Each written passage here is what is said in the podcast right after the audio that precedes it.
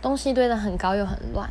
嗯，我是一很不喜欢丢垃圾、丢掉东西的人，就是我觉得说这个东西以后有也许会用到，然后就一直这样想，就一直不会丢。然后像国中考高中的时候，不是会买很多参考书嘛？我到现在还留着，因为我就觉得说，感觉以后还是会看的感觉，就是我会有这种想法，然后就一直放，一直放。所以我我有一个位置，就是嗯堆了很高的书。然后我其实我只在乎我的床，就是我只在乎我的床一定要干净，然后一定要整齐，一定要常洗。然后其他地方就算是我的空间，也会有点随便这样。然后像衣服也是，就是我可能今天跟朋友出去，然后试穿了三四套衣服，然后最后觉得最后一套最好看，然后前面三套我就全部丢在椅子上，